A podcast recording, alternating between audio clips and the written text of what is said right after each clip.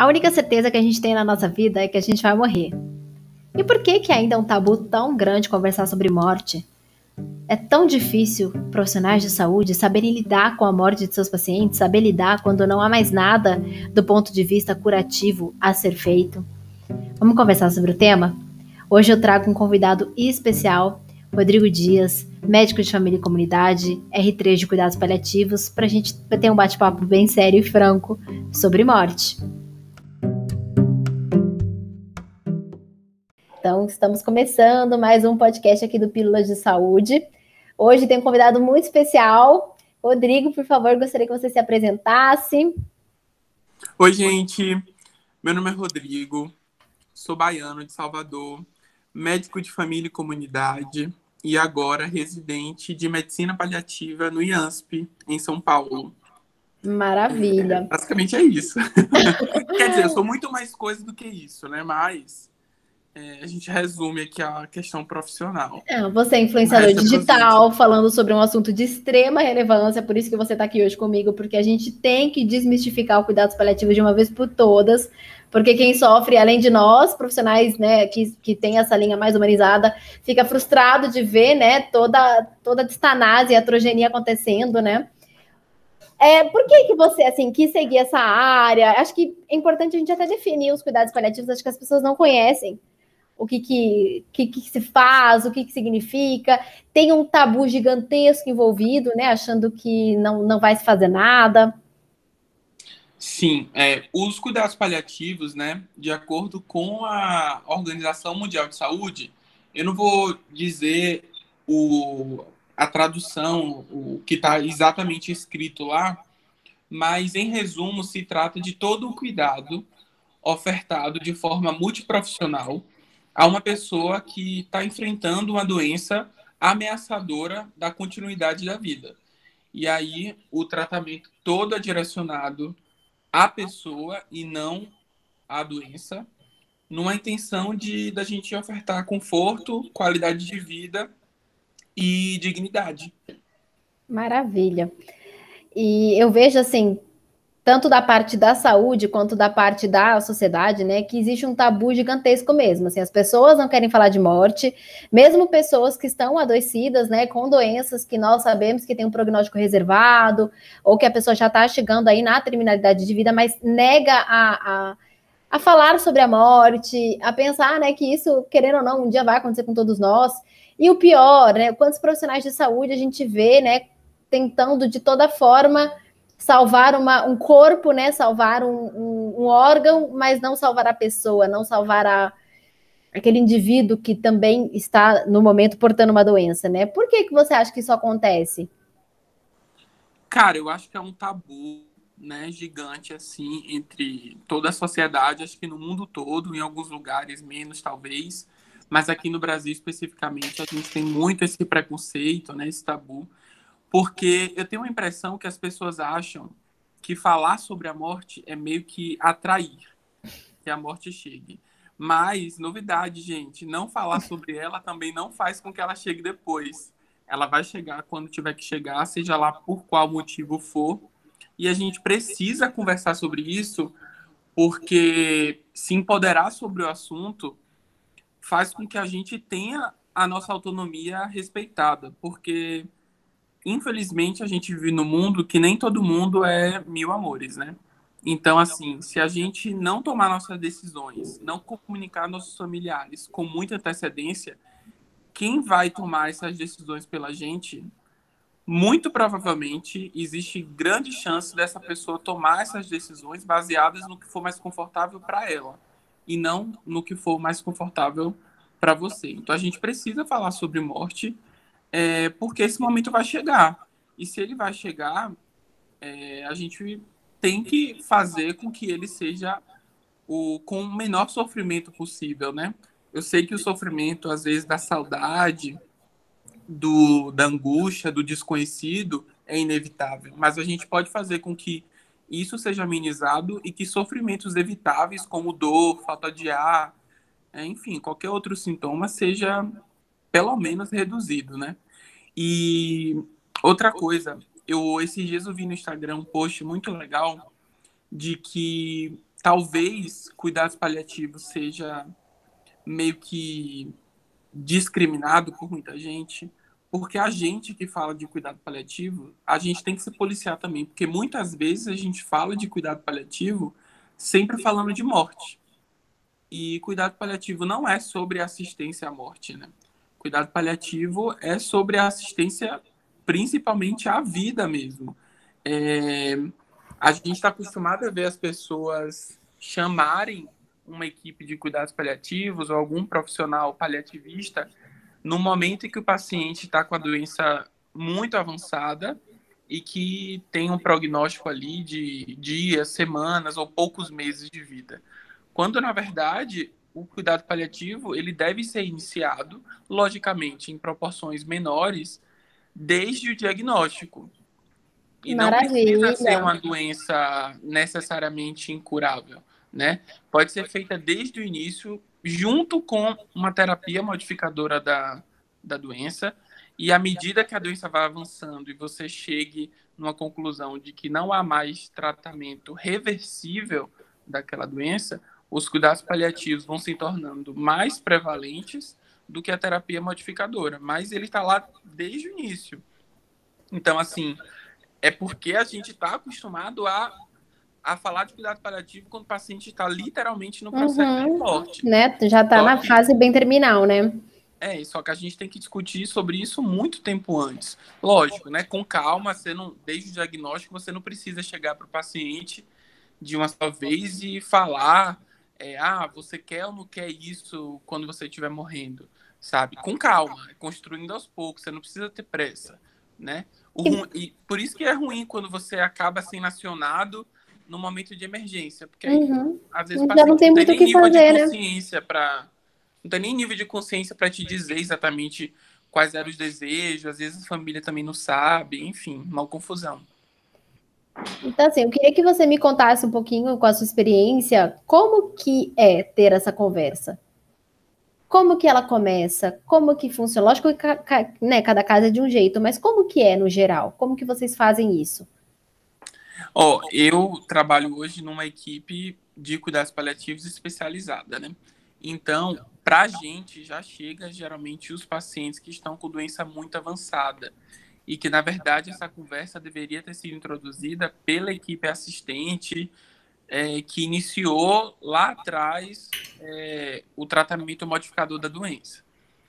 O que, que eu percebo e depois o que, que eu faço, tá? Perfeito. O que, que eu percebo que as pessoas é, fazem ou deixam de fazer, né? É, eu vejo que muitas vezes a verdade não é 100% dita é, os pacientes sabem do, do diagnóstico, mas não têm noção da, da gravidade, ou, ou então estão com expectativas ali um pouco desproporcionais, e os profissionais, pela falta de, de tato mesmo, ou medo, não sei o motivo exatamente, mas acabam que não introduzem essa conversa verdadeira, né?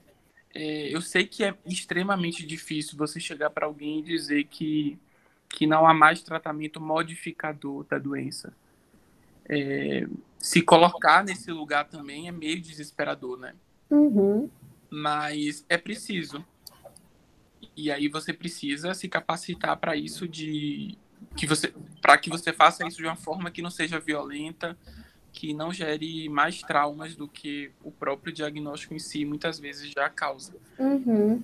Mas aí eu vejo que isso acontece, eu vejo que as pessoas, principalmente as famílias, não são explicadas do que do que é comum acontecer, né, no final da vida, quais são as questões burocráticas muitas vezes que, que isso tem que ser é, tem que, que a gente tem que enfrentar, né, testamento vital e outras coisas, mas o que a gente tem que fazer e o que eu conseguia fazer mais quando eu trabalhava só na medicina de família, porque a gente tem um acompanhamento longitudinal, é de introduzir essa conversa mesmo desde lá do início, colher uma biografia do paciente que seja realmente completa, né? E eu acho que a gente só consegue fazer essa biografia completa quando a gente está inserido no território. Uhum. É a melhor forma da gente fazer isso, de identificar qual é a cultura, quais são os valores, quais são as vontades daquele paciente família, para que a gente construa um plano de cuidados ali ao longo do, do tratamento que faça mais sentido. Eu vi o seu post hoje e é extremamente isso, porque assim, não é o que faz sentido para a gente, enquanto médico. Porque a gente confunde as coisas, a gente pensa muito na questão técnica, mecânica. E é. tem que fazer sentido para o paciente. Para o paciente, pois é. E muitas vezes, né, quando ocorre essa discordância do que faz mais sentido para mim, como médica, e do que mais faz mais sentido para o paciente, a gente faz é, o paciente sofrer, né? Porque afinal a gente está indo contra as vontades dele, né? Sim. Você está falando, né, um, um, assunto importantíssimo, né? Da, de entender né, o paciente como um todo, coletar a tua história, teus valores. E eu vejo assim que no meu dia a dia, né, somando isso, eu consigo fazer isso com maior facilidade com o familiar do paciente. Então, muitas vezes, né, eu, eu trabalho muito com paciente domiciliado, cuidado paliativo em paciente com doença crônica, principalmente demência, é, e vou acompanhando esses pacientes e eu sinto muito maior facilidade mesmo em sentar com os familiares e conversar. Você já pensou é, como que vai ser a morte do seu pai, da sua mãe? É, tem é, informações de como que ele gostaria que fosse? Mas com o paciente mesmo, eu, confesso que eu tenho mais dificuldade. Né? Não fui treinada para isso, né? Afinal, acho que, nós, acho que nós médicos, infelizmente, né, fomos aprendendo a lidar com como prolongar a vida e como tentar de tudo, sendo que eu confesso, né? Eu me formei sem saber quase nada de paliativo, sem saber conversar sobre morte com um familiar, basicamente. Eu também. Eu não aprendi nada na faculdade sobre cuidados paliativos. E eu, na residência, continuo sentindo a mesma coisa que você. Eu tenho muito mais facilidade de conversar com a família do que falar diretamente para o paciente, né? Para a pessoa. Mas aí é um processo que a gente não vai aprender de uma noite para o dia. Né? Eu acho que o caminho é esse mesmo, é da gente se interessar, começar a estudar, se capacitar, escutar melhor o paciente para a gente ir criando meios que a gente consiga, com mais facilidade, conversar mesmo com o paciente, porque é o mais importante, é o protagonista ali da história, uhum. né? A gente não pode transferir esse, essa, esse papel para a família, porque sim, muitas vezes a família e o paciente têm valor, valores semelhantes. Só que tem outras vezes que os valores da família são completamente, completamente diferentes, né?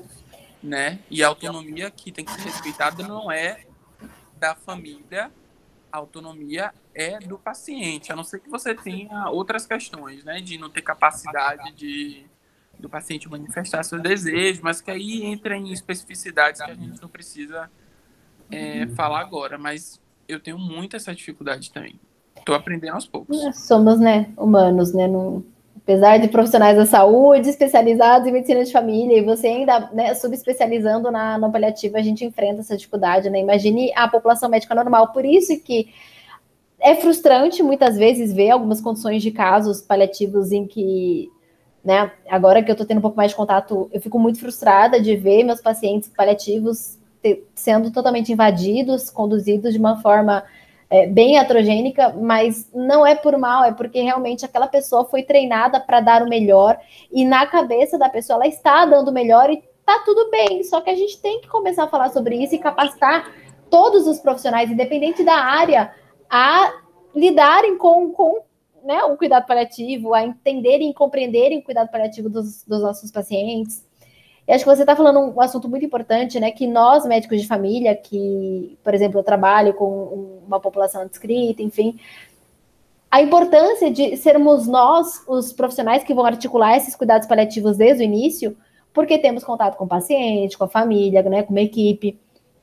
Às vezes o cirurgião, que seja né, uma, uma neoplasia que esteja em tratamento cirúrgico, ou um oncologista, tem contato que uma vez a cada três meses, e muitas vezes são profissionais que vão rodando, como por exemplo residentes, então não são as pessoas que, a, que esse paciente vai ter vínculo, né? E eu, de qualquer forma, pode acontecer o que for, pode passar com profissionais mil, ser referenciado para rádio, para químio, mas eu estarei sempre lá, porque eu sou a médica dessa pessoa.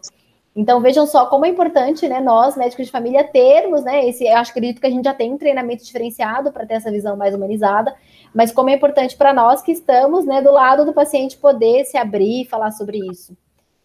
É, tem vários estudos, inclusive, que falam realmente que a atenção primária à saúde é o melhor cenário para se aplicar cuidado paliativo. Não Olha. só pelo paciente, mas também pela família. Por quê? Se cuidado paliativo é um cuidado ofertado ao paciente e família, depois que o paciente morre, o cuidado não é finalizado, porque a família continua aqui, a família tem um luto, a ser vivenciado e esse luto precisa ser assistido e cuidado também, né? E é na atenção primária à saúde que a gente consegue ofertar isso de maneira melhor.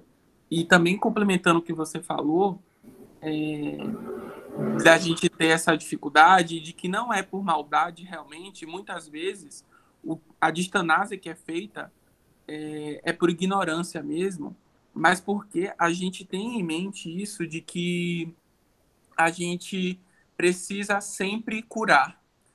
E o pensamento de quando a cura não é mais possível, a cura cura puramente orgânica, né? Porque a gente pode falar cura de cura biomédica, né? É. é, a gente pode falar de cura em vários sentidos, mas a cura biomédica, quando não ela mais, quando ela não é mais possível, a sensação que dá para a gente quando a gente não não conhece cuidado paliativo é de que, cara, não tem mais o que ser feito.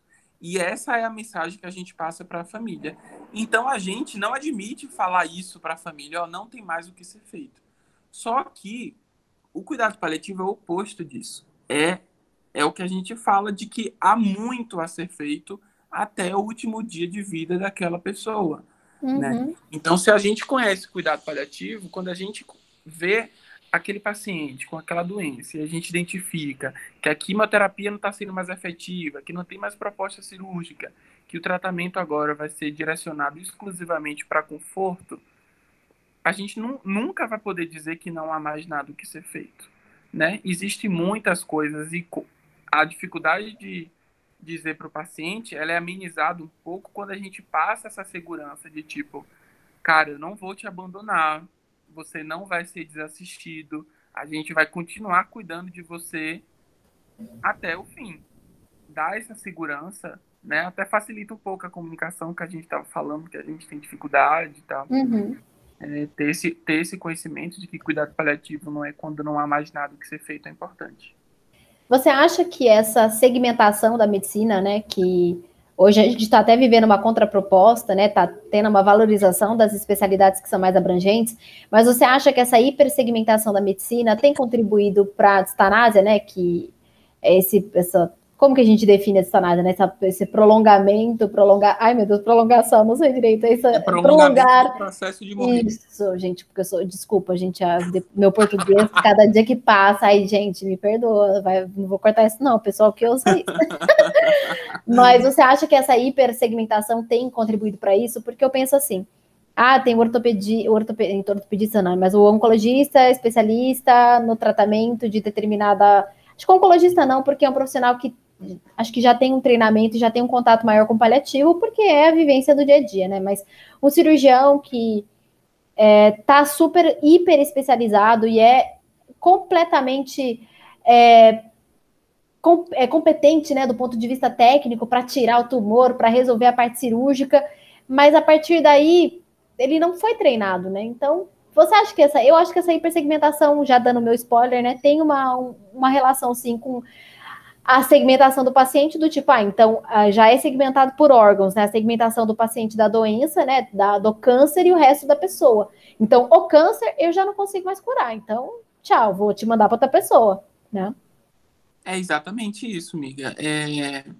As pessoas, quando são tão segmentadas assim, contribuem 100% para isso. Eu não vejo problema por si só de uma pessoa ser especialista na. Acho excelente, porque às vezes pé. precisa, né? É, a gente precisa de pessoas, às vezes, é, que são especialistas numa coisa muito detalhada.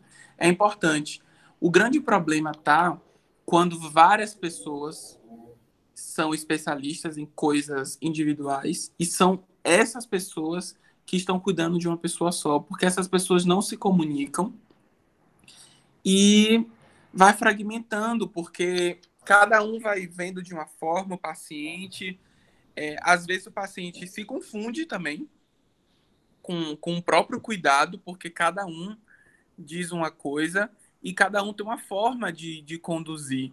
E nisso acaba entrando até a fragmentação do próprio cuidado paliativo, porque eu vejo assim, você está lá acompanhando um paciente, sei lá, vou dar um exemplo aqui, sou um pneumologista que especialista em doença pulmonar obstrutiva crônica, DPOC. Uhum. E aí eu estou tratando o paciente, eu tratando o paciente, e aí o paciente está com falta de ar refratário às medicações que eu tenho domínio. Ah, eu vou ter que encaminhar você para uma equipe de cuidado paliativo. Tipo assim, sim, que bom. Se você tiver uma equipe de cuidado paliativo ali disponível para te ajudar nisso, que ótimo. Mas a gente sabe que isso não é a realidade. Então, o que, que é que é preciso? As pessoas precisam ter minimamente noção do geral, do atendimento integral do paciente, porque não é, não é aceitável que um paciente esteja sendo acompanhado por você com a doença pulmonar é, não tenha sua falta de ar tratada quando aquele arsenal de medicamentos que modificam a doença acabou sabe? Não tem que ser só uma equipe de cuidado paliativo uhum. que, Entendo. que tem que estar tá apta a, a tratar isso. A equipe de cuidado paliativo especializada é quando os sintomas são muito complexos, né? A ponto de que você não está conseguindo manejar aquela falta de ar com, com os medicamentos mais comuns, com as doses mais habituais. Aí você pede ajuda de uma equipe especializada. Mas o problema da fragmentação dessas subespecialidades e cada vez mais sub, sub, sub, sub, é que a gente vai esquecendo do básico. E aí o paciente chega para você precisando de um cuidado integral e você não consegue oferecer um cuidado integral. Você consegue oferecer só um cuidado específico. E isso é horrível, porque às vezes, por exemplo, se for um paciente do que é acompanhado na atenção primária, se você for na atenção primária e não conseguir fazer esse, esse atendimento, cara, lascou para o paciente, porque conseguir um atendimento especializado demora muitas vezes. É, né? O paciente já, né?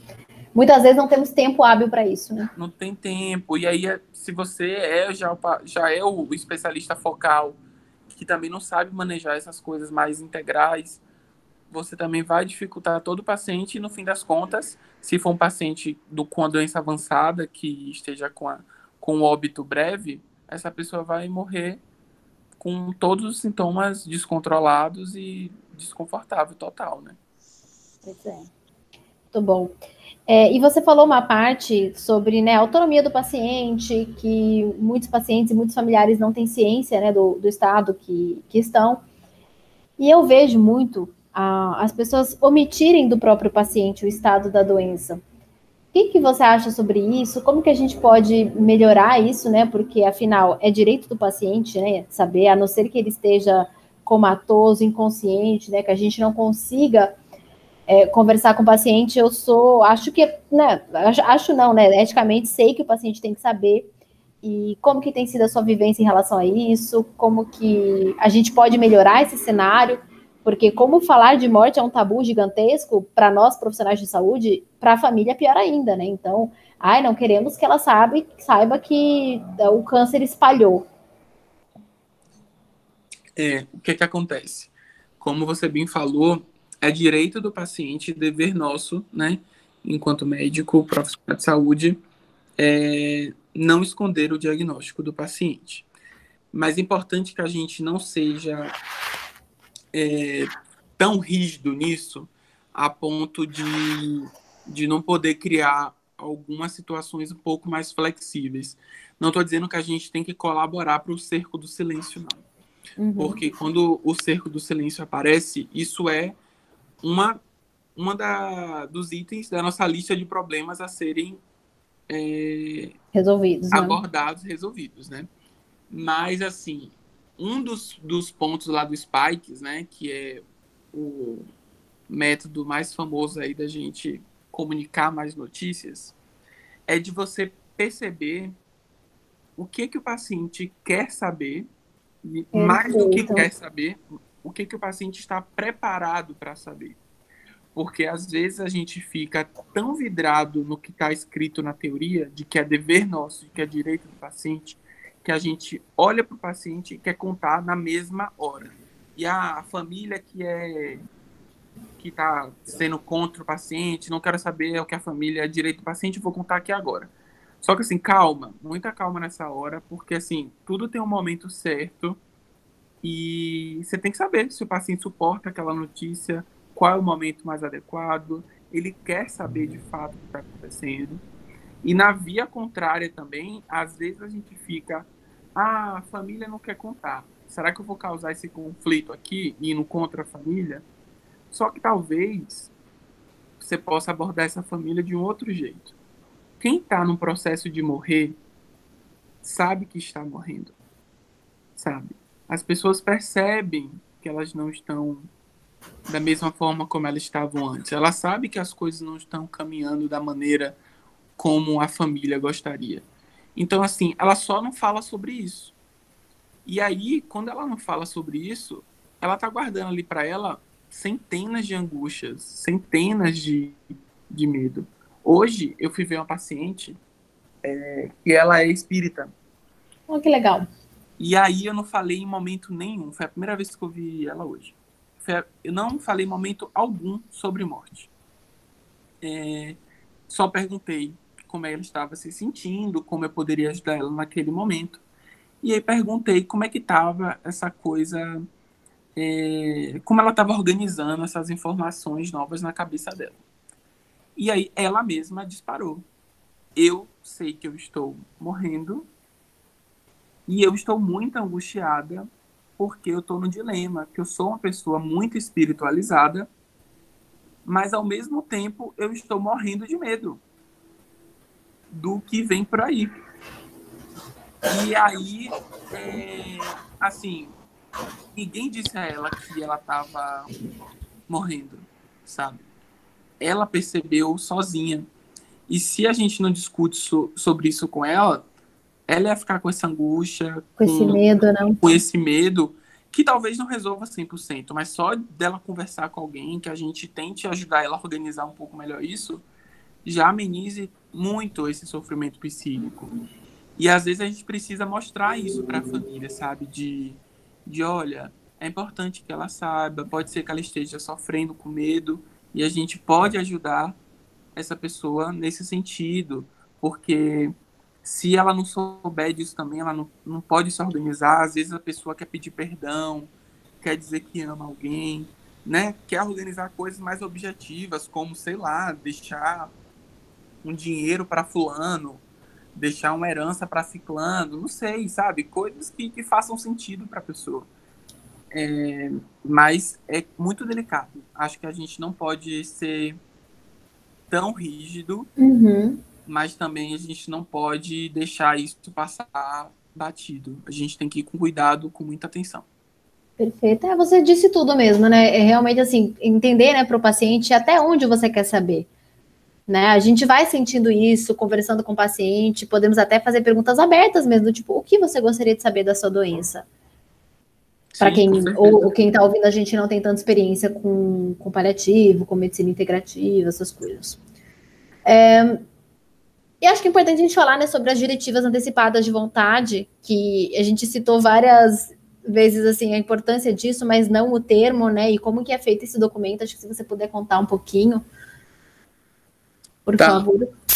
As diretivas antecipadas de vontade nada mais são do que as vontades expressas pelo paciente é, sobre o que ele quer e o que ele não quer que façam com ele no momento em que ele não possa mais expressar essa vontade, né? Em que a doença seja muito avançada, ele não tenha mais nível de consciência para isso, enfim. Lógico, essas vontades têm que respeitar o código de ética médica, né? Uhum. A gente não, não pode fazer um desejo do paciente que não respeite nosso, o nosso código de ética, mas esses, essas diretivas não precisam ser documentadas em cartório, não precisa estar em nenhum documento impresso, ela só precisa ser dita ao médico assistente e registrada em, em prontuário. Isso é suficiente Isso é legal, isso é o que a gente precisa para isso. Comunicar a família é importante também, porque na ausência de diretivas, né, a gente questiona a família, quais eram as vontades do, do paciente, mas é um documento, ou, desculpa, não é um documento que, que precisa de uma formalidade, é, porque na verdade essa formalidade só burocratiza mais e só faz com que as pessoas não construam essas diretivas. Porque, assim, conversar sobre morte já é já é um tabu. Você imagina você ir no cartório assinar um documento sobre sua morte. Meu Deus, pois é. Não vão. não vão, de jeito nenhum. Não. Então, assim, a gente tem que desburocratizar essas coisas e tornar isso é, uma conversa no dia a dia ali. Por isso que a PS é importante, né? Porque a gente não vai construir diretivas antecipadas num, numa consulta de tipo, ó, oh, senhor, vou marcar uma consulta aqui para o senhor me dizer quer tudo que o senhor não quer. Né? Na hora da morte, importante. É, na hora da morte. Na hora que você for bater as botas aí, ó, o que, que o senhor quer, o que, que o senhor não. Não dá certo, é, né, gente? Pois é. Não vai acontecer. E, mas aí, se a gente for construindo isso aos poucos, né, a gente vai tendo uma diretiva super completa e que a gente consiga respeitar mesmo a autonomia do, do paciente. Maravilha. E acho que para finalizar, né, o que, que nós, profissionais de saúde não especializados na área, podemos fazer para melhorar essa situação? Porque parece que vocês ficam lá, né, tentando é, segurar a barra, né, algo que a gente já poderia estar tá fazendo há, há muito tempo, né? Então, qual que é a mensagem final assim que você daria para profissionais de saúde? Acho que não só médicos, né? É, temos toda uma equipe incrível que muitas vezes também, se tiver esses conhecimentos, se tiver esse domínio, né, também vai contribuir de forma assim extremamente significativa aí para os nossos pacientes, para a vida dos pacientes. O que, que você diria a essas pessoas? O que, que você gostaria de pegar um alto-falante e, e, apertar um botão e que fosse para todos os profissionais de saúde? Cara, eu acho que para profissional de saúde, eu acho que o importante é a gente é, estudar mesmo, sentar a bundinha na cadeira e estudar, para que a gente possa desconstruir esses preconceitos que a gente tem. Porque se a gente, que tem um domínio técnico, tem esses pensamentos super antigos, inadequados e desatualizados, se a gente não se capacitar para isso, as famílias, as pessoas, a sociedade como um todo também não vai se desconstruir. Então a gente precisa é, olhar para os cuidados paliativos, primeiro ponto, como algo de assistência à morte, mas também e principalmente de assistência a uma vida de qualidade, de dignidade, né? da gente não diminuir os cuidados paliativos aos últimos dias de vida de uma pessoa. É, porque, na verdade, o cuidado paliativo, inclusive, se for aplicado de forma bem feita, aumenta a sobrevida e uma sobrevida com qualidade, né? Que a gente consiga desconstruir essa coisa que a gente é educado de que se a gente não conseguir curar, é, a gente é um profissional ruim, que a gente é um fracasso. Uhum. A gente não é um fracasso quando a gente não é mais capaz de curar. A gente pode curar a pessoa de outras maneiras, né? É, e a gente pode prestar uma assistência humanizada, uma assistência que conforte, uma assistência que não torne o processo de adoecimento uma tragédia, que torne um processo que já é difícil um processo que seja o menos sofrido possível. Talvez a gente não consiga é, anular o sofrimento, mas a gente consegue diminuir. É, deixa eu ver outras coisas que a gente precisa desconstruir. A gente precisa é, ver que o cuidado paliativo tem que ser aplicado desde o começo, não necessariamente por uma equipe especializada mas a gente precisa, desde o início, acolher, a gente precisa conversar, explicar sobre prognóstico, explicar sobre o que, é que vai ser feito daqui para frente, quais vão ser as mudanças na vida dessas pessoas, acolher essas famílias, é saber diferenciar o que é um valor seu, o que é o valor do paciente, né? Entender questões jurídicas, éticas, legais, porque as pessoas até hoje tem gente que não sabe que óbito domiciliar é uma coisa possível, conhecer a rede por trás daquele paciente para ver o que é, possível, de onde é possível a gente ajudar, tem uma, uma unidade básica de saúde, tem algum outro uhum. Alguma outra ferramenta ali próxima que a gente possa utilizar para estar tá contribuindo nesse cuidado. Enfim, são várias coisas que a gente tem que desconstruir, que eu poderia passar horas falando aqui.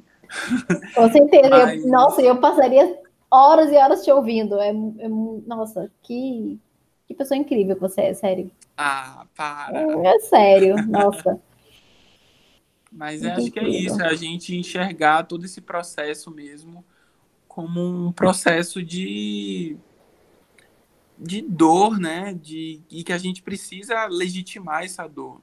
E se a gente não cuidar, cara, a gente não vai dar dignidade às pessoas. Eu acho que a nossa principal função quanto médico, quanto qualquer profissional de saúde, é cuidar, né? No sentido mais amplo da palavra. Não é só dor, não é só falta de ar. É, o cuidado é muito mais amplo do que isso.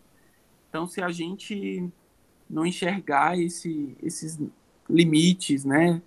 técnicos, não enxergar nossos limites é, cirúrgicos, quimioterápicos e entender que, que nem sempre a gente vai ter controle sobre tudo, né? Estar diante de uma doença que, que seja irreversível do ponto de vista curativo da coisa, é, isso nem sempre está ao nosso controle. Às vezes a gente tentou todas as medidas quimioterápicas quando a gente fala de câncer, né? É importante reiterar isso aqui, inclusive. Cuidado paliativo não é só para câncer. Não é só câncer, pois é, fato, é. importantíssimo.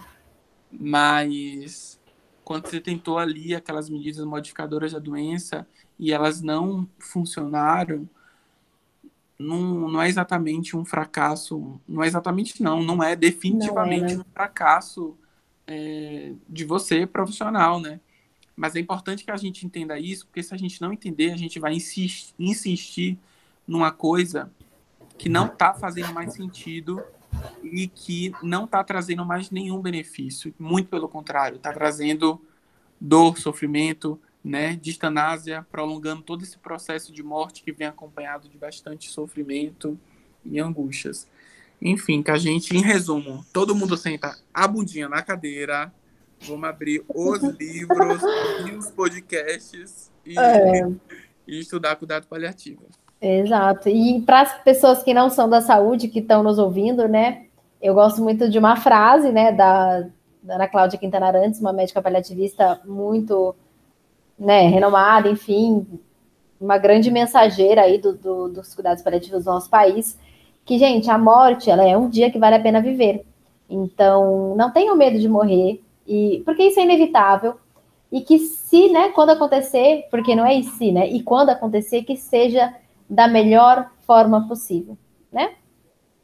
Então que conversemos sobre isso, né, para que quem for cuidar da gente nesse nesse momento é, cuide da gente com da maneira correta.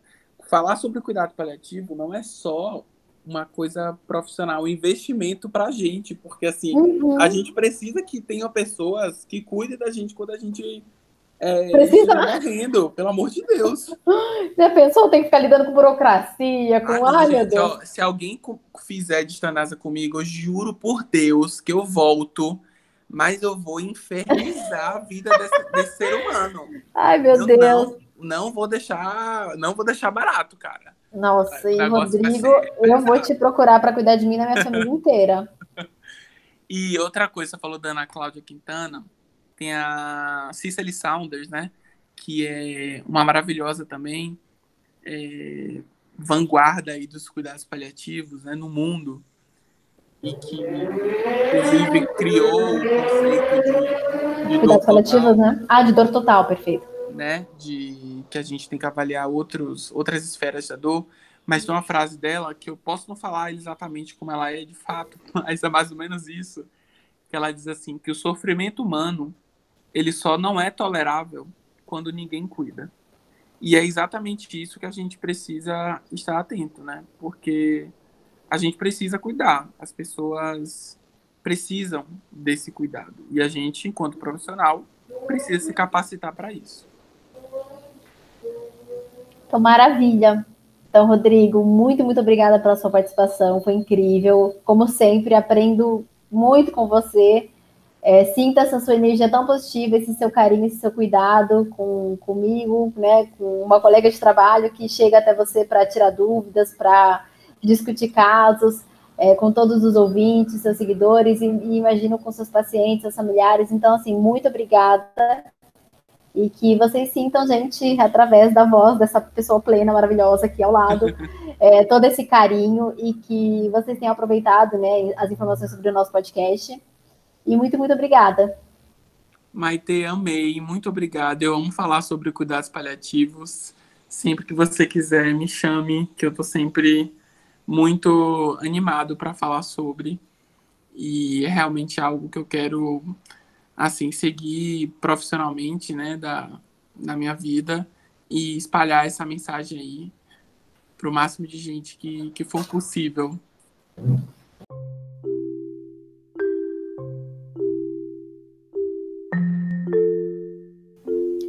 Então, esse foi o nosso bate-papo sobre morte, sobre cuidados paliativos. Espero que você tenha gostado. Deixe seu comentário, sua sugestão, até sua crítica no pílulasdesaude.podcast.gmail.com e você pode encontrar é, nas redes sociais, né? Eu, que é arroba Maite Dadal, e dá uma olhadinha na descrição que o Dadal tem o H no meio, porque né, o nome é árabe, é dedicado A de amor, H de homem, dedicado A de amor, L de lugar. E você pode encontrar o Rodrigo no arroba paliativizando, com Z. Então é uma honra, como sempre, poder estar aqui com vocês e poder ter a atenção de vocês. E até o próximo Pílulas!